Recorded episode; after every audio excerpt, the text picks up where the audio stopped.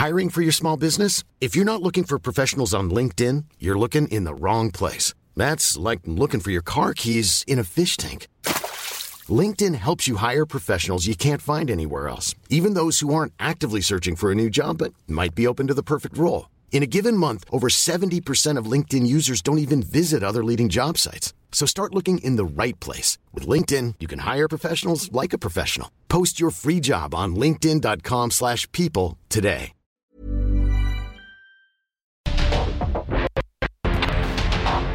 Porque el mundo actual no se entendería sin la economía, las finanzas y los negocios.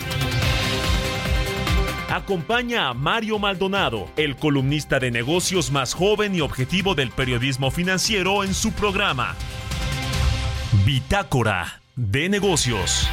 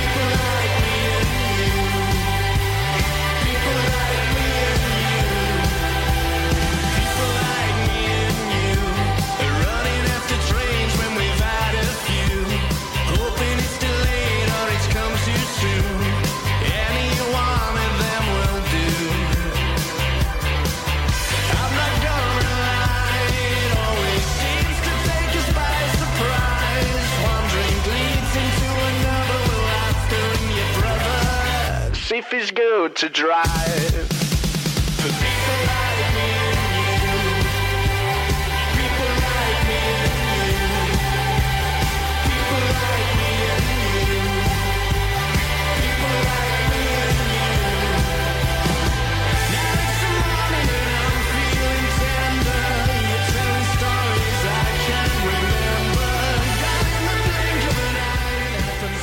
¿Qué tal? ¿Cómo están? Muy buenos días. Bienvenidos a Bitácora de Negocios. Yo soy Mario Maldonado y qué gusto me da saludarlos en este lunes, lunes 29 de mayo del 2023. Estamos transmitiendo en vivo como todos los días tempranito aquí en la cabina del Heraldo Radio.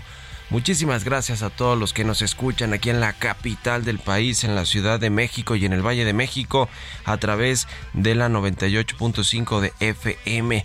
También a quienes nos siguen en el interior de la República Mexicana, en Guadalajara por la 100.3, en Monterrey por la 99.7 y en el resto del país a través de las estaciones hermanas del Heraldo Radio, a quienes escuchan la radio por internet también en cualquier parte del mundo o escuchan el podcast a cualquier hora del día, el podcast de Bitácora de Negocios. Gracias a todos y a todas.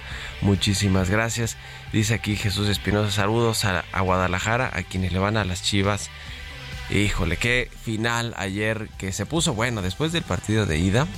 Ya eh, las eh, esperanzas de que fuera un buen partido el domingo ayer pues no eran tan altas, pero fue un gran partido con todo y la voltereta que le dieron los Tigres a las Chivas y terminaron quedándose el campeonato del fútbol mexicano. Bueno, bueno, a ver si si platicamos de esto al ratito o, el viernes ya mejor con Jesús Espinosa que le entre a este asunto, ya que haya analizado los números de esta final del fútbol mexicano. Bueno, bueno, comenzamos este lunes como todos los días con un poquito de música antes de entrarle a la información. Estamos escuchando esta semana canciones de bandas inglesas de la actualidad. Esta que escuchamos de fondo es de The Sherlocks. Eh, People Like Me and You se llama esta canción. The Sherlocks es una banda de indie rock y le da nombre a su nuevo álbum que se lanzará el 11 de agosto. La vamos a estar escuchando y aquí en Bitácora de Negocios y le entramos a los temas, le entramos a la información. Vamos a hablar con Roberto Aguilar, lo más importante que sucede en los mercados financieros. Estados Unidos por fin alcanza un acuerdo por dos años para subir el techo de la deuda. Todavía requiere votación en el Congreso, pero ya se pusieron de acuerdo en la Casa Blanca con los republicanos. Sólidos datos económicos de Estados Unidos refuerzan apuesta de nueva eh, alza de tasas en junio por parte de la Reserva Federal y las acciones de Ford se disparan por acuerdo con Tesla para el uso de cargadores. Le vamos a entrar a estos temas con Roberto Aguilar. Vamos a platicar eh, también como todos los lunes cada 15 días con Mariana Campos, coordinadora de gasto del programa de gasto público de cuentas de la organización México Evalúa sobre los indicadores que pues han ido saliendo los indicadores económicos en torno a las finanzas públicas, que por cierto fue un buen primer trimestre del año, lo platicamos ayer, los datos económicos así lo reflejan, eh, el crecimiento de más de 3% en el primer cuarto del 2023. Eh, pero bueno, eh, los indicadores a veces no dan cuenta sobre todo del momento actual, ¿no? hoy que ya estamos pues terminando mayo y vamos a empezar el último mes del primer semestre del año, es decir, junio. Pues ya las cosas no están como en el primer cuarto del año. Vamos a hablar de los indicadores que, que muestran la falta de liquidez del gobierno federal, hablando de temas financieros y de presupuesto. Vamos a platicar también con Félix Boni, director general de análisis de HR Ratings, sobre este asunto de Ferrosur. Eh, ¿Cuánto impacta esto a la calificación de México? ¿Podía o podría impactar a la nota soberana de, del país? Esto y otros asuntos que están en el tintero de cambio de leyes, de reformas que se hicieron, la ley minera, eh, todo esta, este bloque de reformas, de 20 reformas que se pasaron, que pues tienen que ver muchos con sectores económicos y con industrias. Eh, y, bueno, pues lo, que, lo que esto podría significar también para la, la confianza de los inversionistas y para la nota crediticia de México. Le vamos a entrar a ese tema, vamos a hablar también con Ricardo Mendoza, del Consejo Empresarial Mexicano eh, sobre pues, la postura del Tribunal Federal de Justicia Administrativa que será auxiliar de, recauda, de la recaudación.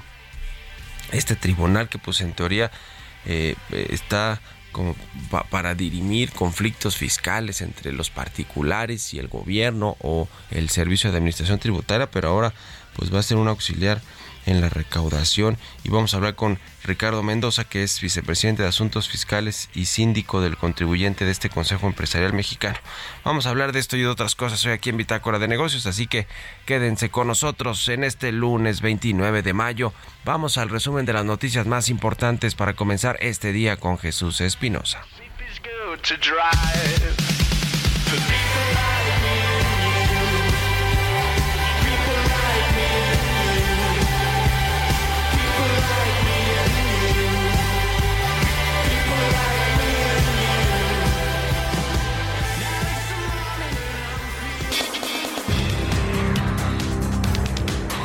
En el caso de Banamex, el presidente Andrés Manuel López Obrador aseguró en esta ocasión que aunque la operación no se haga ahora, sino hasta el 2025 y aunque sea a través de una oferta pública inicial en el mercado de valores, deberán pagarse los impuestos correspondientes.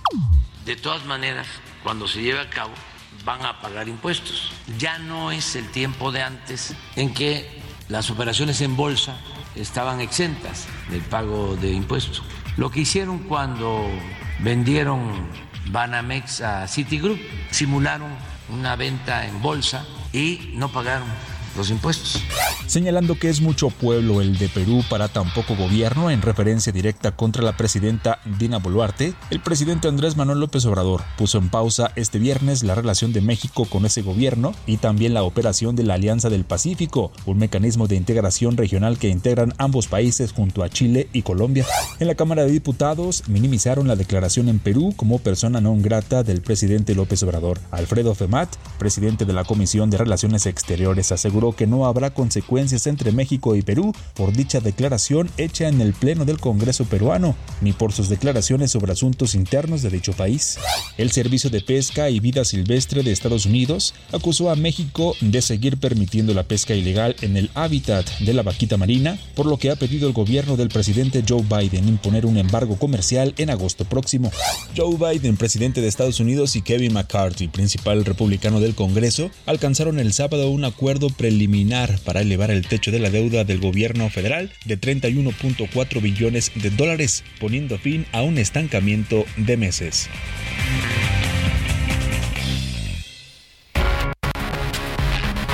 El editorial.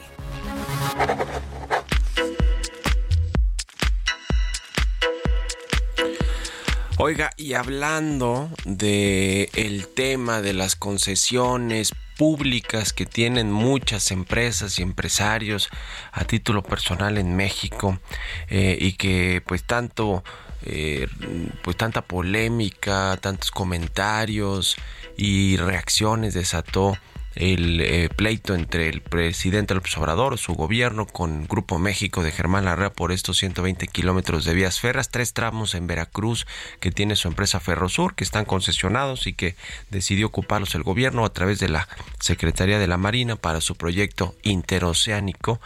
Y después se pone de acuerdo con Germán Larrea que aunque el presidente dijo que pues no piensa pagarle en efectivo y ni en transferencia ni en nada eh, dinero, sino más bien intercambiarle eh, la extensión de otras concesiones o eh, hacer ahí una especie de acuerdo para los trenes que crucen, que sean de, de la propiedad de Grupo México o de Ferrosur eh, y, y de los que crucen que sean de la Marina o del gobierno federal. En fin, el, el presidente del observador está eh, con la mano dura en esta negociación, lo mismo que Germán Larrea. Y en este contexto se dio a conocer también que el aeropuerto de Monterrey, ni más ni menos, o de Nuevo León, el aeropuerto internacional del norte, eh, que tiene eh, pues una concesión, el grupo eh, aeroportuario del centro norte se llama OMA, pues no va a ser renovada por órdenes del presidente López Obrador.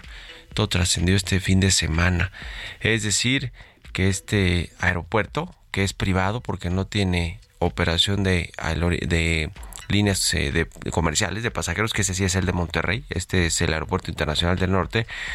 Lo cierto es que ahí están los hangares de los eh, pues de los eh, empresarios que usan vuelos privados y que salen de, de, de, allá, de Nuevo León, de la ciudad de Monterrey, a, eh, a, a diferentes lugares y ahora va a estar en manos de el ejército mexicano de eh, pues eh, integrantes del Consejo de Administración. Los integrantes del Consejo de Administración de este aeropuerto de Nuevo León serán el secretario de Comunicaciones y Transportes y el, el eh, que es un general que es Jorge Nuño, perdón, y el director de la Agencia Federal de Aviación Civil, que sí es un general, Miguel Ballín.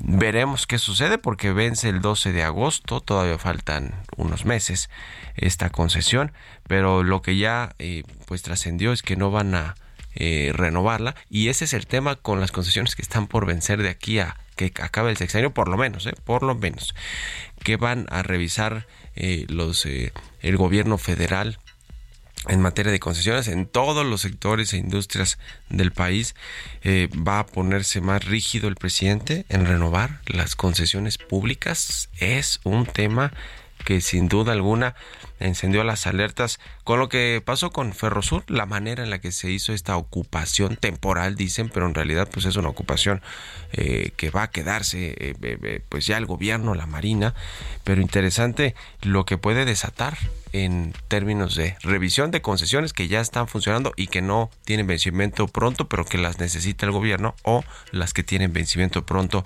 como es este Aeropuerto Internacional del Norte, donde están los hangares de las empresas de Nuevo León, del Grupo Monterrey, imagínense los vuelos privados de estos integrantes del poderoso grupo de los 10 de Monterrey.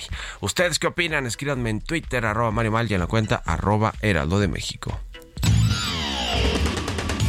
Mario Maldonado en Bitácora de Negocios.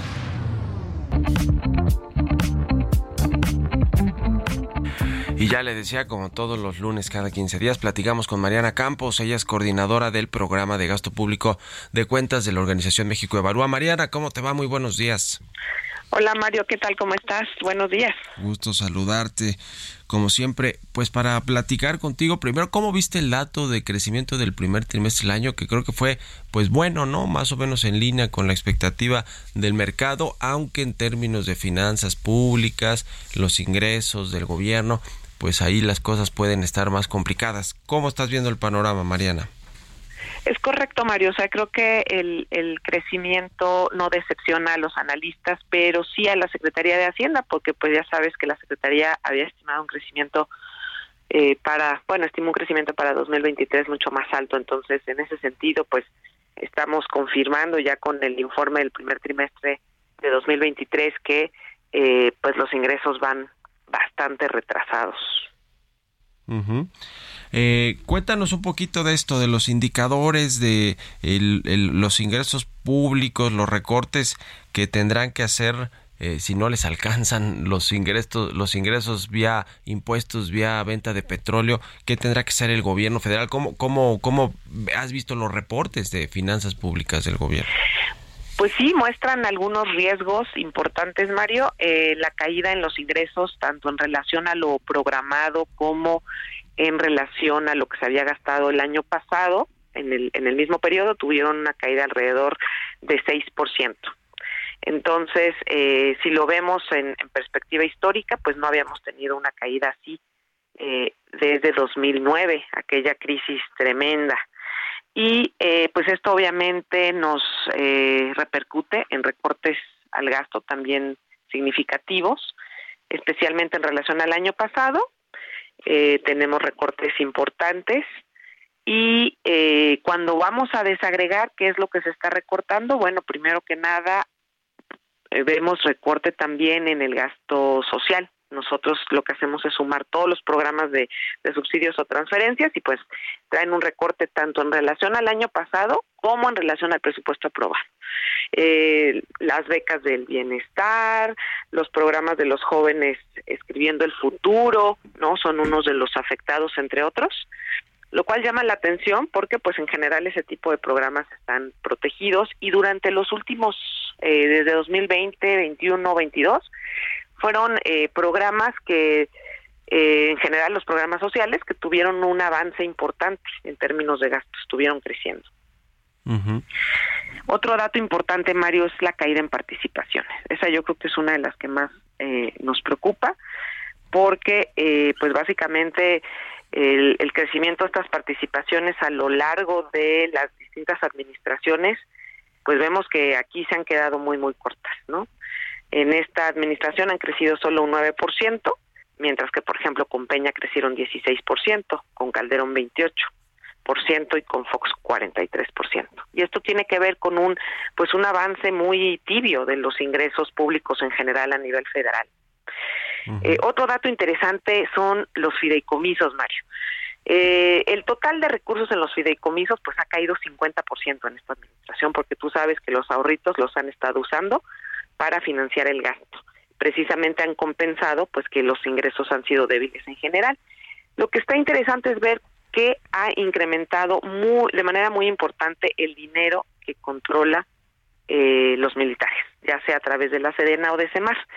Ese dinero ha crecido 500% Sí. y nada más de un año a otro, 139% más recursos hay en los fideicomisos que controlan estas secretarías. Entonces, esto nos dice, pues ya lo sabíamos, ¿verdad? Y lo hemos visto tanto en la narrativa como en distintas notas, eh, que avanza muchísimo el control del gasto de estas instancias.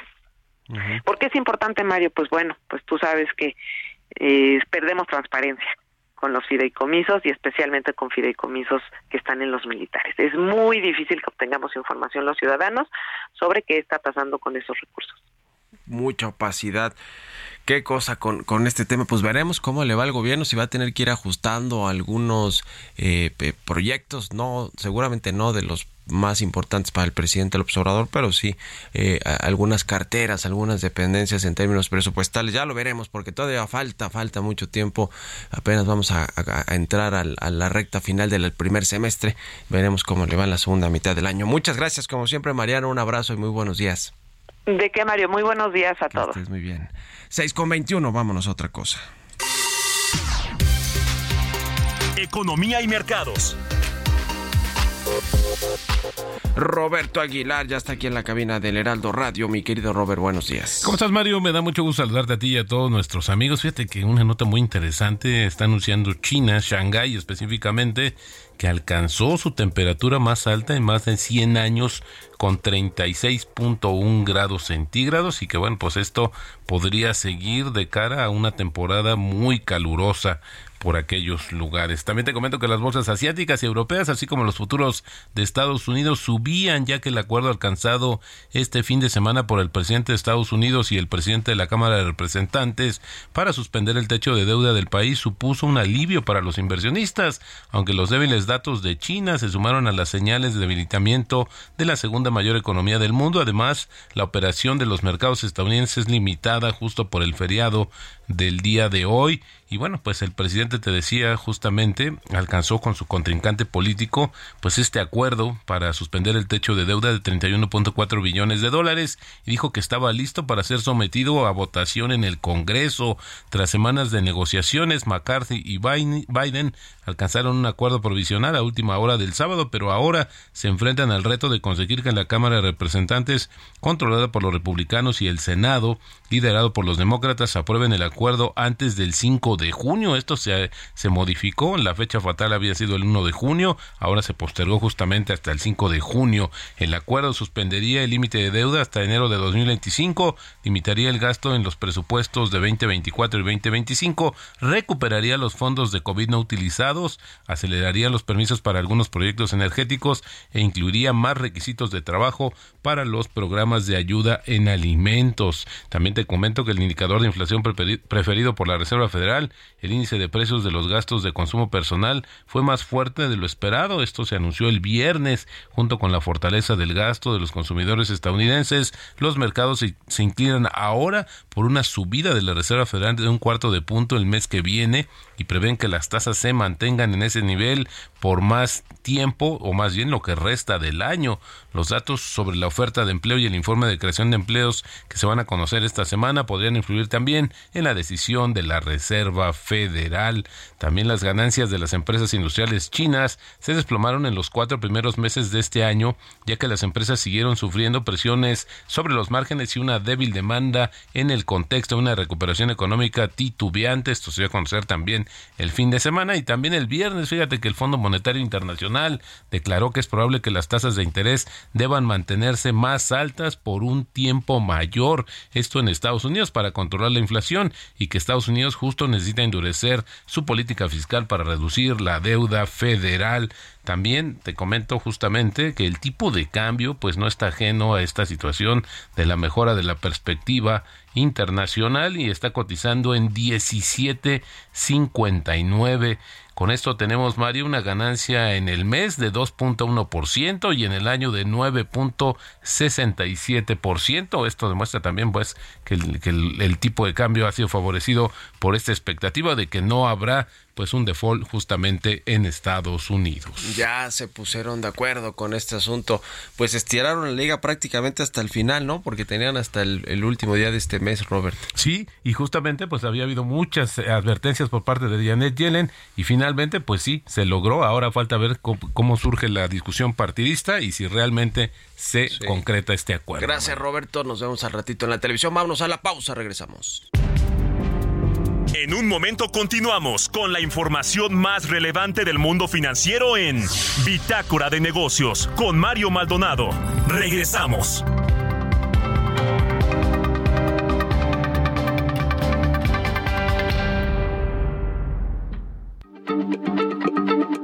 Heraldo Radio, la H se lee, se comparte, se ve y ahora también se escucha.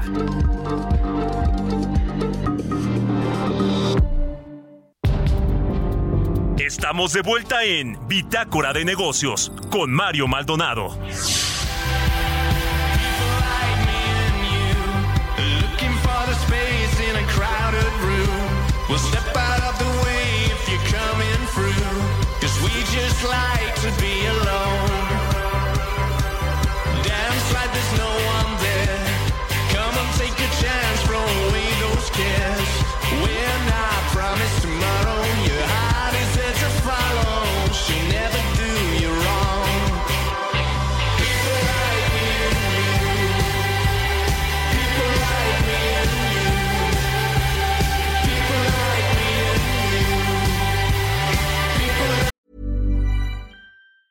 There's never been a faster or easier way to start your weight loss journey than with PlushCare. PlushCare accepts most insurance plans and gives you online access to board-certified physicians who can prescribe FDA-approved weight loss medications like Wigovi and Zepbound for those who qualify. Take charge of your health and speak with a board-certified physician about a weight loss plan that's right for you. Get started today at plushcare.com slash weight loss. That's plushcare.com slash weight loss. plushcare.com slash weight loss.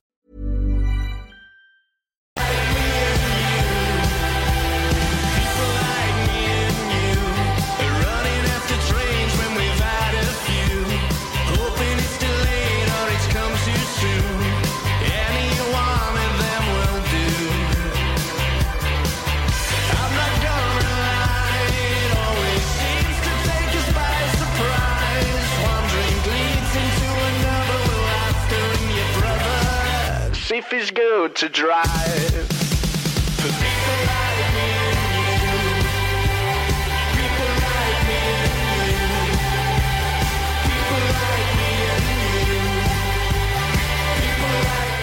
Ya estamos de regreso aquí en Bitácora de Negocios 6 de la mañana con 31 minutos, tiempo del centro de México. Y regresamos escuchando un poquito de música antes de entrarle a la información en esta segunda mitad del programa. Estamos escuchando canciones de bandas inglesas de la actualidad. Esta de escuchamos que escuchamos de fondo es de The Sherlocks. Se llama People Like Me and You.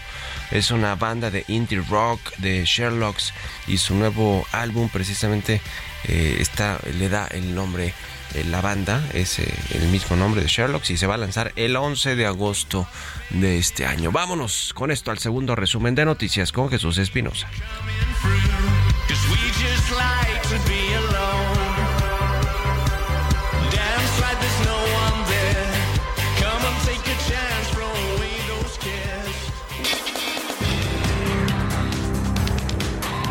El presidente López Obrador anunció que el gobierno federal está a punto de lanzar las licitaciones de 10 parques industriales, cada uno de más de 300 hectáreas en promedio, que se reparten a lo largo del corredor interoceánico del Istmo de Tehuantepec. Detalló que las empresas que inyecten sus inversiones en los parques tendrán beneficios fiscales. Moody's México y Fitch Ratings coincidieron en que las calificaciones crediticias de Banamex no se verán afectadas en este momento por el plan de oferta pública inicial anunciado por el estadounidense Citigroup. Andrés Vidal, director de regulación del Instituto Nacional de Migración, informó que al cierre del 2023 se espera que México supere los 40 millones de turistas internacionales, con Cancún como el principal punto de ingreso al país vía aérea. La Secretaría de Hacienda decidió elevar el estímulo del impuesto especial de producción y servicios a combustibles como las gasolinas Magna, Premium y Diesel. En el diario oficial de la Federación informó que para esta semana la gasolina Magna recibirá un apoyo fiscal de 28.13%, cantidad mayor al 20.62% otorgado la semana pasada. Entrevista.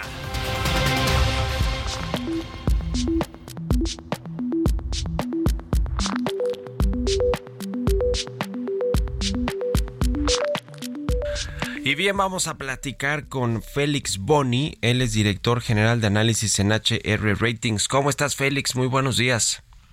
Buenos días, María. Gusto saludarte de nuevo. Igualmente, pues queremos platicar contigo sobre algunos temas eh, relacionados con el sector empresarial en México y con petróleos mexicanos, pero empezamos con el tema del Grupo México y Ferrosur y esta ocupación temporal que hizo la marena temporal entre comillas porque eh, todo indica que va a ser ya digamos una ocupación eh, eh, pues que mantendrá el gobierno a través de la Secretaría de Marina de 120 kilómetros de vías férreas, que es apenas creo que el 1% de el eh, porcentaje que tiene concesionado eh, Germán Larrea y su Grupo México en, en nuestro país.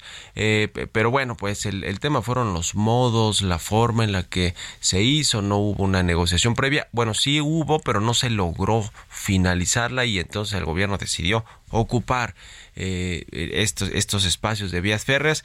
Esto puede impactar a México. ¿Cómo podría impactarle en términos de imagen, de riesgo país y en lo que ustedes miden particularmente, que es pues el, grado, eh, la calificación crediticia, eh, la nota soberana que tiene México?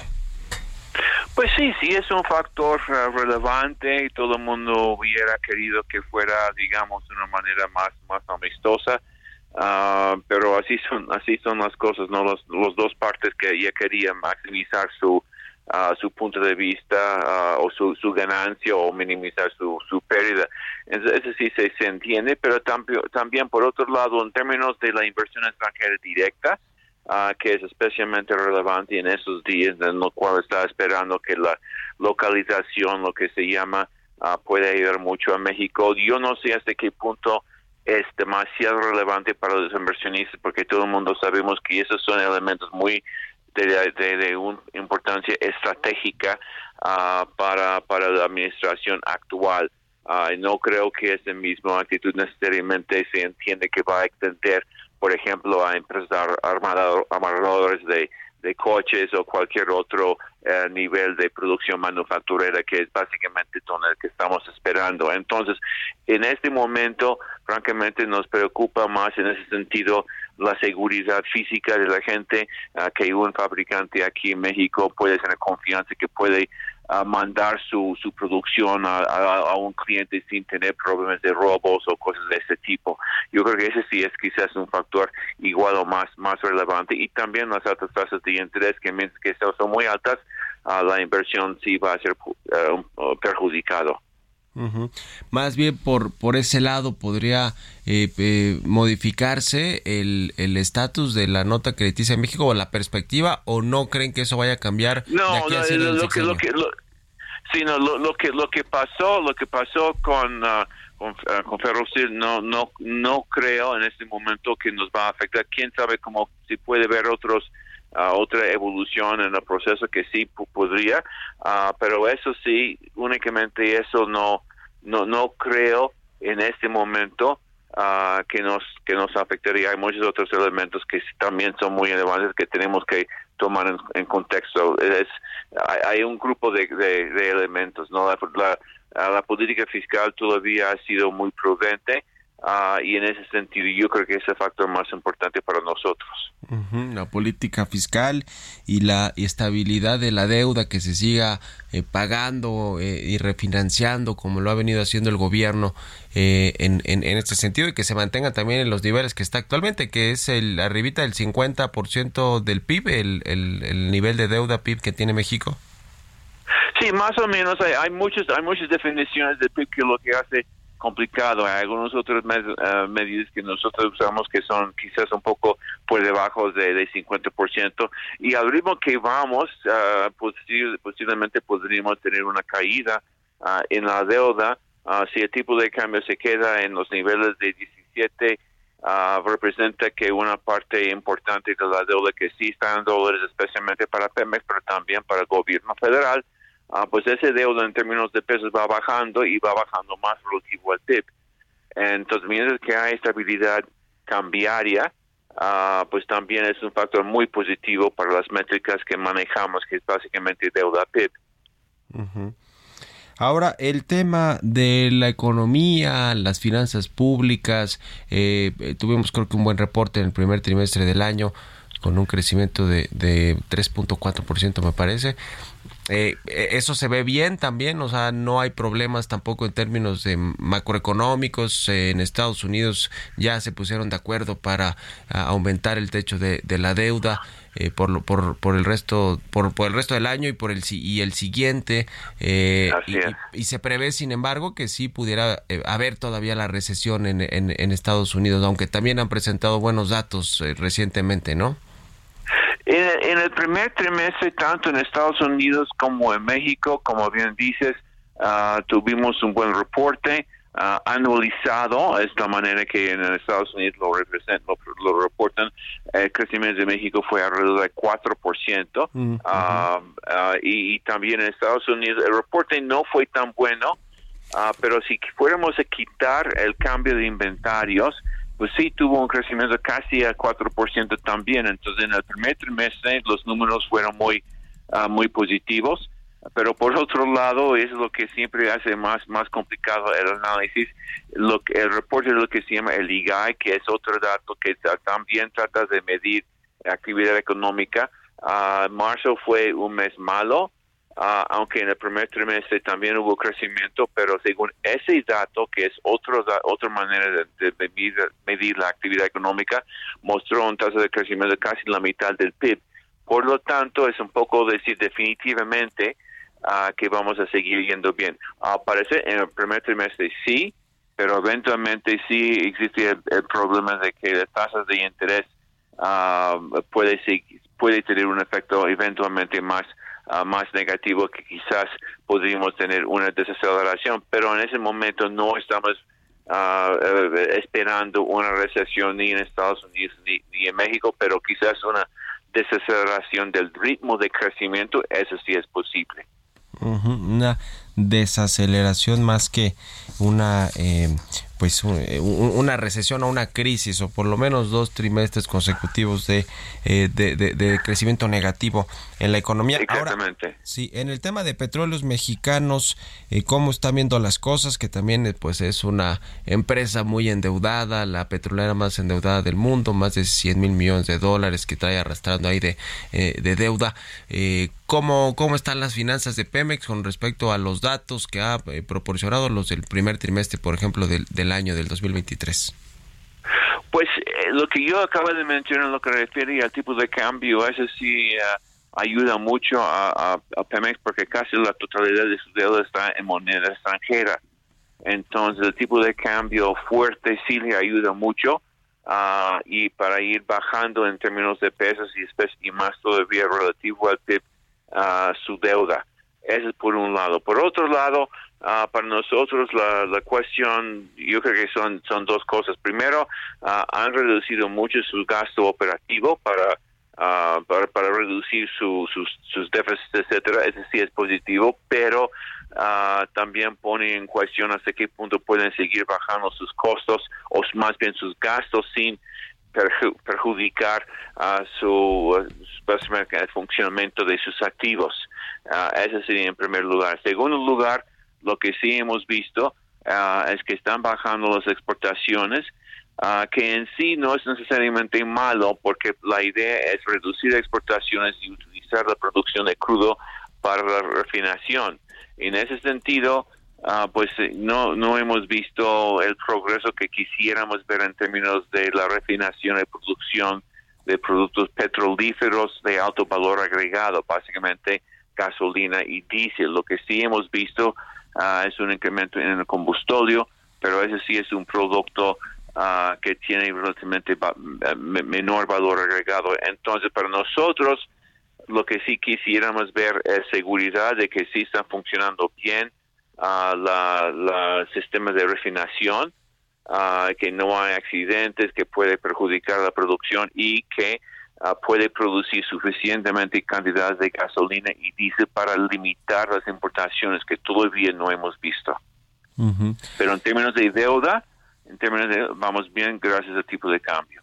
Ya, pues muy interesante eh, y, y- y bueno, pues eh, por lo menos Petróleos Mexicanos le está beneficiando al güey el tipo de cambio. Que esto, por último te pregunto, ya hablando del tipo de cambio, Félix, ¿lo ves estable, digamos, el peso así al final del año, o sea, el resto de lo que, de lo que falta del 2023, pasando esta primera mitad del año? Pues lo vemos, lo vemos estable, aunque no sorprenderíamos cierta cierta depreciación, ah, pero yo pe- pe- pero pensamos que probablemente va a terminar el año ah, mejor ah, o con un mejor valor de lo que terminó el año pasado. Los niveles de 17 son son muy muy positivos, pero por otro lado no hemos visto todavía entradas de de capitales o de inversión extranjera directa como quisiéramos quisiéramos ver esta relocalización no lo hemos visto. Entonces sí podríamos tener problemas de mediados a, finales del año ah, pero yo supongo que sería relativo a los niveles muy fuertes ahorita. Ah, no pensamos en una crisis no no ah, probablemente podemos terminar el año mejor que como terminamos el año pasado pero quizás no necesariamente eh, en los niveles actuales, pero por el momento, en el momento sí, sí vamos bien. Las altas tasas de interés eh, sí, sí, ah, sí ayuda de, de cierta manera. Ya, pues vamos a estar eh, al pendiente y en comunicación y te agradezco estos minutos como siempre Félix Boni, director general de análisis de HR Ratings. Gracias y buenos días. Muchas gracias, Mario. Buenos días. Hasta luego. 6 con 45 minutos de la mañana. Vámonos con las historias empresariales. Historias empresariales. ¿Qué ha pasado con el iPod o qué pasó más bien con este dispositivo muy innovador de Apple en su momento? Fue en octubre del 2001 cuando Steve Jobs sacudió el mundo entero, pues sacó de la bolsa de su pantalón un pequeño dispositivo de color blanco en el cual aseguraba que se podrían almacenar mil canciones. ¿Se acuerdan de esos momentos? Lo que pues para entonces parecía algo imposible este, ese 23 de octubre nació el iPod. ¿Qué pasó con este dispositivo? Nos cuenta y nos ayuda a refrescar la memoria Giovanna Torres. Apple cuenta con diferentes productos icónicos, pero ninguno tan importante como el iPod. I'm going to show you the back first because I'm in love with it. It's stainless steel. It's really, really durable. It's beautiful. And this is what the front of it looks like. Boom. That's iPod. I happen to have one right here in my pocket, matter of fact. There it is, right there. A la luz en 2001 con una de las clásicas presentaciones de Steve Jobs, aunque la idea no surgió de él. Fue de Tony Fadell, quien trabajaba por su cuenta en un proyecto de disco duro pequeño capaz de almacenar y reproducir música en MP3. En el año 2000 intentó vender la idea a Real Network, pero no tuvo el éxito esperado y en 2001 ofreció la idea a Apple. John Rubinstein, responsable del desarrollo del hardware, creó un equipo de ingenieros y en menos de un año tenía el producto con una capacidad de 5 GB de memoria para más de mil canciones. Su costo original era de 399 dólares y su eslogan 1500 canciones en tu bolsillo. Su éxito fue tanto que en 2005 lanzaron el iPod Nano y dos años después el iPod Touch. Fue el producto más vendido de Apple en 2005 con 22.5 millones de piezas vendidas. Y si bien el iPhone se convertiría más tarde en el producto más vendido de Apple, es difícil imaginar el iPhone sin el iPod.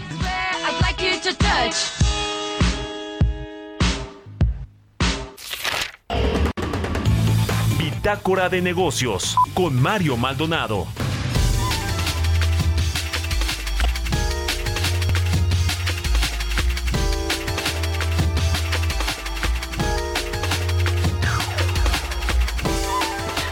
Oiga, ya le decía que el eh, Tribunal Federal de Justicia Administrativa eh, publicó que pues es un auxiliar de recaudación. Esto fue en un boletín de prensa en el que el magistrado presidente del tribunal afirmó que el tribunal es auxiliar de recaudación fiscal, lo cual eh, se haría patente con base en el monto recaudado en el, en el cuarto trimestre del ejercicio fiscal del año pasado.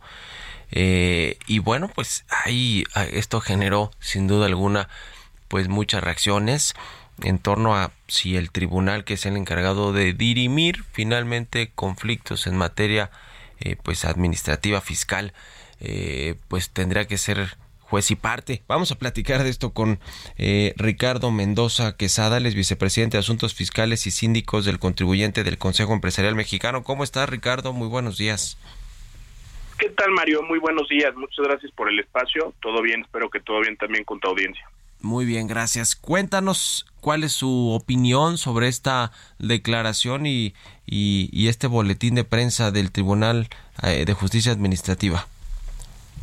Claro, Mario. Pues mira, bien lo dijiste, generó muchas reacciones, eh, yo diría, adversas y, sobre todo, pues una gran sorpresa, ¿no? Por la forma en la que se expresó el magistrado presidente del Tribunal Federal de Justicia Administrativa y lo dijo además en, una, en un evento público, ¿no? En, la reunión nacional de la Comisión Permanente de Contralores Estado-Federación y, y, parece un pronunciamiento, pues primero muy desafortunado y segundo muy lamentable.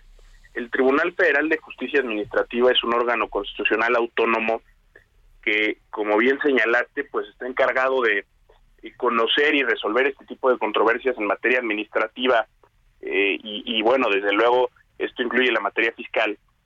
Y, y bueno, esto a los contribuyentes y sobre todo a los justiciables debe preocuparles mucho porque pues al final imagínate que tienes un conflicto con la autoridad con la autoridad administrativa ya sea fiscal eh, ambiental propiedad intelectual comercio exterior y, el organismo que en teoría debería objetivamente y con base en, el marco normativo aplicable resolver conforme a derecho y sin ningún otro tipo de interés más que el apego a la norma aplicable pues tiene como función, según el, el presidente y, y, la persona que dirige este organismo, recaudar, ¿no? Eh, como si fuera un brazo ejecutor de la Secretaría de Hacienda y Crédito Público. Entonces, eh, esto, esto, como te decía, es muy lamentable y, y, va a generar muchísima incertidumbre, no solo entre los gobernados mexicanos, sino entre inversionistas extranjeros que vienen a poner su dinero al país, esperando que en caso de que la autoridad viole alguna norma administrativa, pues existe un organismo que pueda resolver conforme a derecho y, y, entonces leen esta declaración y ven que su prioridad no es esa, sino auxiliar al Estado en la recaudación, pues es completamente lamentable, ¿no? Y nos habla eh, en los hechos de lo que ha ocurrido, de algunos tipos de resoluciones y ojo, hay gente muy capaz y muy brillante en el Tribunal Federal de Justicia Administrativa, pero es lamentable que el presidente tome esta postura y, y, bueno, a veces pues yo te diría, no, hará pensar algunos que, lo está usando como plataforma política para abusar de otro tipo de cargos, ¿no? Uh. Ahora, eh, ¿te acuerdas que hay esta, esta reforma que incluso impulsó también la oposición, el PAN en el Congreso, en la Cámara de Diputados, para, pues, pues ahora sí que reformar, cambiar de, de tajo el Tribunal Federal de Justicia Administrativa, pero finalmente terminó pues no subiéndose a votación, ¿no? Al pleno ni nada de eso probablemente la manden para la próxima legislatura, no sé si les alcance el tiempo, pero ahí hasta estaban de acuerdo los eh, los eh, diputados de, de, oposición. Sí, completamente, y, y, la verdad es que es un tema importante porque además por ahí hay algunas iniciativas también para que el Tribunal Federal de Justicia Administrativa funcione eh, como mediador, ¿no? En algunas instancias entre entre la esfera administrativa y los justiciables y, y, y, bueno, la verdad es que esta iniciativa sí la impulsó la oposición, pero en el ámbito estrictamente académico, eh, pues no es realmente algo que, que, haya sido bien visto, ¿no? Parece que es una reforma que se queda media, tiene un, algunos aspectos positivos, pero tiene muchos negativos. Y, y, y, bueno, este tipo de... Hemos visto que han querido desnaturalizar realmente este tribunal desde hace varios años. Eh, esta iniciativa es otra muestra de ello. Inicialmente el tribunal nació como un órgano estrictamente dedicado a la materia tributaria.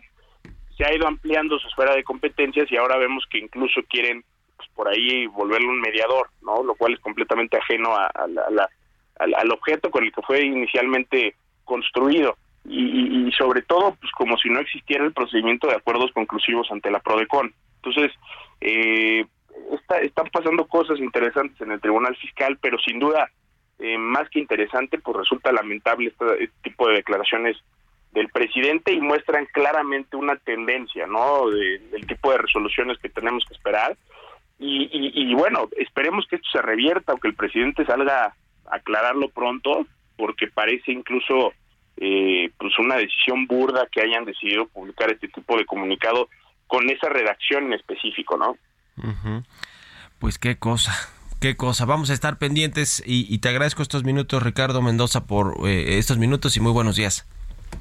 Gracias, Mario, igualmente y a toda tu audiencia. Que estés muy bien, hasta luego. Con esto, con esto nos despedimos. Gracias a todos ustedes por habernos acompañado este lunes aquí en Bitácora de Negocios. Se quedan en estas frecuencias de El Heraldo Radio con Sergio Sarmiento y Lupita Juárez. Nosotros nos vamos a la televisión, al canal 8 de la televisión abierta, las noticias de la mañana. Y nos escuchamos aquí mañana tempranito a las 6. Muy buenos días.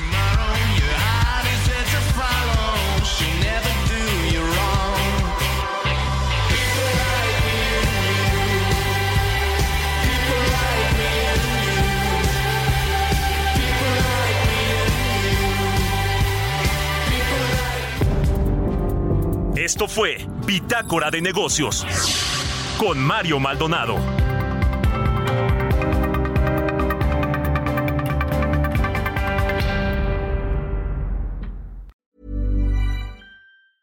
Even when we're on a budget, we still deserve nice things. Quince is a place to scoop up stunning high-end goods for 50 to 80% less than similar brands. They have buttery soft cashmere sweaters starting at $50, luxurious Italian leather bags, and so much more. Plus, Quince only works with factories that use safe, ethical, and responsible manufacturing. Get the high-end goods you'll love without the high price tag with Quince. Go to quince.com/style for free shipping and 365-day returns.